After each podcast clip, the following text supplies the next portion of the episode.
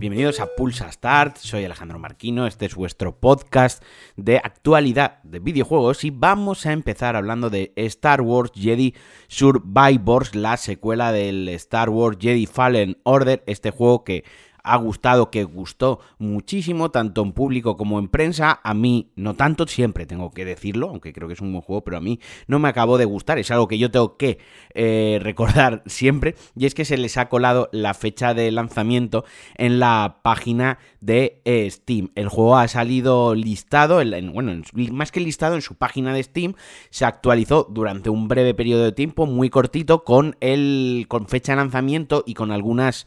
screenshots con los bonus de pre-reserva, ¿no? Pero bueno, al grano a lo que nos interesa, al turronaco, el 15 de marzo, el 16, depende de la región en la que estemos, de 2023, eso es ya, dentro de tres meses, prácticamente tres, cuatro meses, tendremos el juego. Yo no suelo dar eh, mucha coba a, cierto tipo de rumor, pero sí que es verdad que, que vaya, el 99% de las veces que pasa esto, el 99% de las veces que la página de Steam sale la fecha de lanzamiento y enseguida la quitan porque están trasteando, porque están actualizando la información, suele tener razón. Y más y cuando mañana en los Games Awards que tendrán lugar en la madrugada del jueves al viernes, veremos el primer gameplay de eh, este juego. Entonces, mm, cabe, cabe, o puede ser coherente, o puede, podemos entender que, bueno, si mañana se va a mostrar el primer eh, gameplay probablemente con el, primer gameplay ya pongan la fecha de lanzamiento o pongan algo en plan el primer trimestre de 2023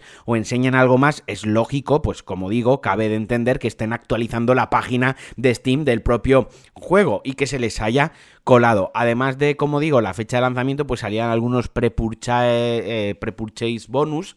los típicos ya digitales, pues unas skins al estilo pues Han Solo, Luke Skywalker, del blaster, de, de la espada, de la espada láser también, etc, etc. Pero vaya, que aquí lo importante está pues en que no conocíamos la fecha, ya la sabemos, o ya más o menos se les ha escapado, 15 de marzo, recuerdo, y además mañana por la noche veremos el primer gameplay. Y ahora vamos con una sorpresita menor, la considero menor porque no a todo el mundo le va a interesar, es más, a casi nadie creo yo eh, le va a interesar, pero Elden Ring hoy día 7 de diciembre ha recibido una actualización gratuita por la puta cara y sin mucho aviso, más que un tuit ayer por la tarde y sin demasiado ruido, donde introduce los coliseos para el PvP, para el player versus player, para el multijugador. La gracia aquí está en que, bueno, ya hace meses, ya sabéis que los, los bueno, pues toda la comunidad pues empieza a, buscar por los datos, a trastear por todos los ficheros todos los archivos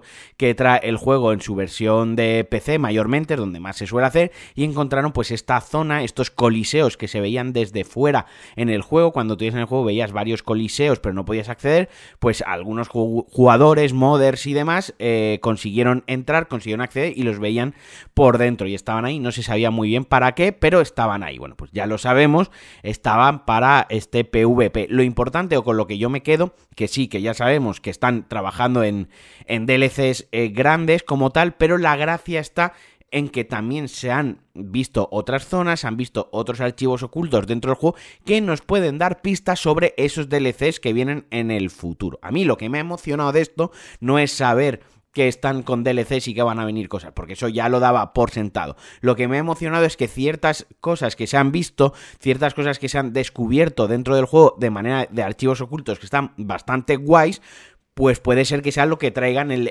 los futuros DLCs, porque ha pasado con estos coliseos. Así que bueno, independientemente de mis eh, pajas eh, mentales, a quien le mole el PvP, quien quiera luchar contra otros jugadores en Elden Ring, en unas arenas que además nos permiten 3 eh, contra 3, invocar ceniza, o sea, bastante, bastante completito. Esto podía haber sido parte de un DLC, no un DLC como tal, pero podía haber sido parte de un DLC. Oye, pues parece que les ha quedado un PvP bastante, por lo menos por lo que han enseñado, bastante majo, con bastante posibilidades. A ver, estos días yo no lo voy a probar, a mí no me gusta el PvP, ya lo he dicho muchas veces, en la, en la saga Souls no me atrae, no me gusta entiendo, entiendo a la gente totalmente psicópata y psicótica que, que le encante, pero para mí es una cosa que me, que me divierte cero, pero sí que veré vídeos y veré, pues a ver si hay algún análisis, alguna cosita de alguien a quien se le dé, de youtubers de referencia que yo sigo de los Souls o de los Souls Bloodborns o de los Soulsborns, eh, que, que a ver qué opinan y qué les está pareciendo. Y otro juego que se actualiza, y esto me ha jodido un poquito, ha sido God of War Ragnarok, que ya tiene el puto modo foto con la última actualización, tanto en PlayStation 4 como en PlayStation 5. O sea, yo me he tenido que pasar el juego sin modo foto, es una cosa que achaqué mucho. Los que me seguís en redes sociales, los que estáis en el grupo de, de Pulsa Start y DLC, del que podéis ser miembros si os unís en patreon.com barra Alejandro Marquino desde un eurillo y medio, es como si me invitaseis a un café al mes. ¿Cómo no me vais a invitar a un café al mes con los podcasts maravillosos que os traigo, con, con las tonterías que digo? Va, invitadme a un café al mes, como si os tomáis un café conmigo. Bueno, pues sabéis que a mí me encanta mm, hacer fotos, a mí me encanta el modo fotos, se me van muchísimas horas, ahora que estoy con el Calisto Protocol, a cada poquito paro y hago dos o tres fotos, las comparto en Twitter, tengo una galería, tengo una como un archivo de fotos de todos los juegos que me voy pasando bastante, bastante guapo. Algún día pensaré hacer algo original, algo chulo con ello y con el God of War me hubiese encantado. Además, como no lo tenía, yo pensaba, bueno, esto es la excusa perfecta para cuando metan el New Game Plus dentro de unos meses, volvérmelo a pasar y aprovechar el modo foto. ¡Pam! Me lo meten a las tres semanas. Que yo estoy con el Endgame, lo tengo apartado por el Calisto Protocol, estoy sacando el platino aprovecharé para utilizar este modo foto, pero sí que es verdad que probablemente no todas las localizaciones las vuelva a visitar y hay muchas, mm, muchos momentos guays que hubiesen molado sacarles ahí una fotito, hacer alguna, experimentar y jugar un poco con este modo foto y que me lo voy a perder. No entiendo lo de las tres semanas. Coño, en tres semanas troncos, o lo sacáis con el juego o ya os esperáis al DLC, al New Game Plus, a lo que tenga que venir después, pero tres semanas de diferencia, vaya, que tampoco entiendo que no tenga modo New Game Plus. Al primer juego también tardaron en metérselo, a Horizon, a la saga Horizon, también han tardado en metérselo, a Days Gone también tardaron en metérselo. Debe de haber algún motivo por el cual yo no me entero, que a mí se me escapa, por, eso ellos trabajan en la industria de los videojuegos y yo solo hablo de videojuegos en un podcast, por el cual no se pone el modo New Game Plus desde el día 1 no lo sé. A mí me gustaría que alguien me lo, me lo explicase como si fuese un niño, un niño tonto. Pero vaya, que ya está el modo foto, ya os digo, yo lo voy a aprovechar, yo le daré un, tiento y, cuando siga con el endgame, pues lo, lo aprovecharé. Otra cosita que se ha enseñado ya más eh, de manera más extensa ha sido el de Witcher 3, el parche este para Next Gen, que ya para PlayStation 5, para Series X y también eh, para PC, también va a traer eh, importantes mejoras en PC. La más llamativa de todas es el Ray Tracing. Hay un vídeo por ahí bastante, bastante chulo, de bastante largo, que además lo ha sacado la, propia, lo ha sacado la propia CD Projekt y luego varios canales de estos que comparan como Digital Foundry y demás, que se dedican a la parte técnica del juego, analizando el, analizando el gameplay. Yo os recomiendo que lo veáis, yo le tengo muchísimas ganas, el juego cambia con el ray tracing, no es que cambie una barbaridad, el juego es el que es, pero sí que hay muchos detallitos, muchos reflejos, mucha sombrita y la verdad que le tengo muchas ganas. La única pega es que para aprovechar el modo ray tracing hay que jugarlo a 30 frames y si queréis el modo 60 frames, es decir, el, modo que se prioriza el rendimiento y la fluidez, pues perdemos algo, algo de texturas, perdemos algo de, de resolución y perdemos ray tracing. Entiendo por qué está pasando esto, entiendo que el ray tracing es una tecnología muy exigente, muy exigente a nivel de hardware, es muy difícil hacer que un juego vaya a 60 frames, que vaya con ray tracing, que encima vaya a 4K, o sea, yo sé que eso esta generación no lo vamos a ver, pero, jolín, en, parte eh, tengo que decir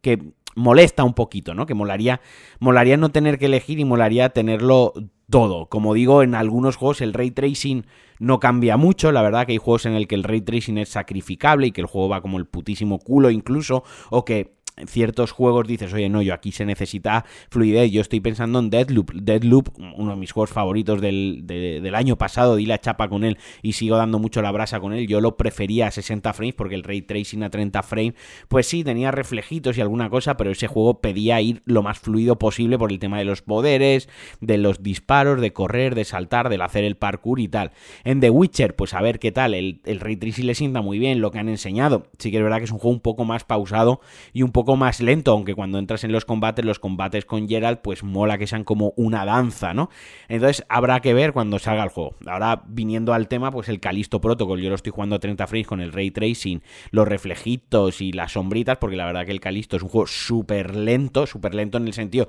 de cuando andas, del combate, de incluso cuando le das cuando le das al botón de correr, el personaje apenas corre, el personaje parece parece mi abuelo el del pueblo con 70 años cuando corre, quiero decir, que no es que vaya no es un juego frenético y luego le han metido pues varios filtros y varias eso también se trabaja, ¿no? Que aunque vaya a 30 frames, pues ciertos desenfoques y varios truquitos que hacen que se vean mejor. Pero vaya, como digo, se ve muy bien este The Witcher 3, han tenido cambios grandes como el ray tracing, como las texturas, otros cambios menores como algunas cositas en la vegetación, se han retocado algunas cosillas también como los cielos o ciertos efectos atmosféricos. 14, 14 de diciembre, que eso es ya, es la semana que viene. A mí me pilla fuera, me pilla de viaje por trabajo, pero en cuanto vuelva, en cuanto vuelva quiero probarlo y además los que somos usuarios de PC, que también lo probaré en PC, tiene algunas mejoras más exclusivas de, la de esta versión como el DLSS, el FSR y bueno, y un montón de iniciales y de siglas más que las podéis buscar Ah, también le han metido, hablando de todo, la Estella le han metido un modo un modo foto, un modo foto como, como tal, y además pueden pausar las cinemáticas, que era algo que no se podía antes, que también era una chorrada. Pero bueno, hasta aquí el Pulsastar de hoy, que si os habéis quedado hasta el final, como siempre, agradeceros mucho que me sigáis, que me escuchéis, que os quiero mucho, que os mando un besazo y adiós.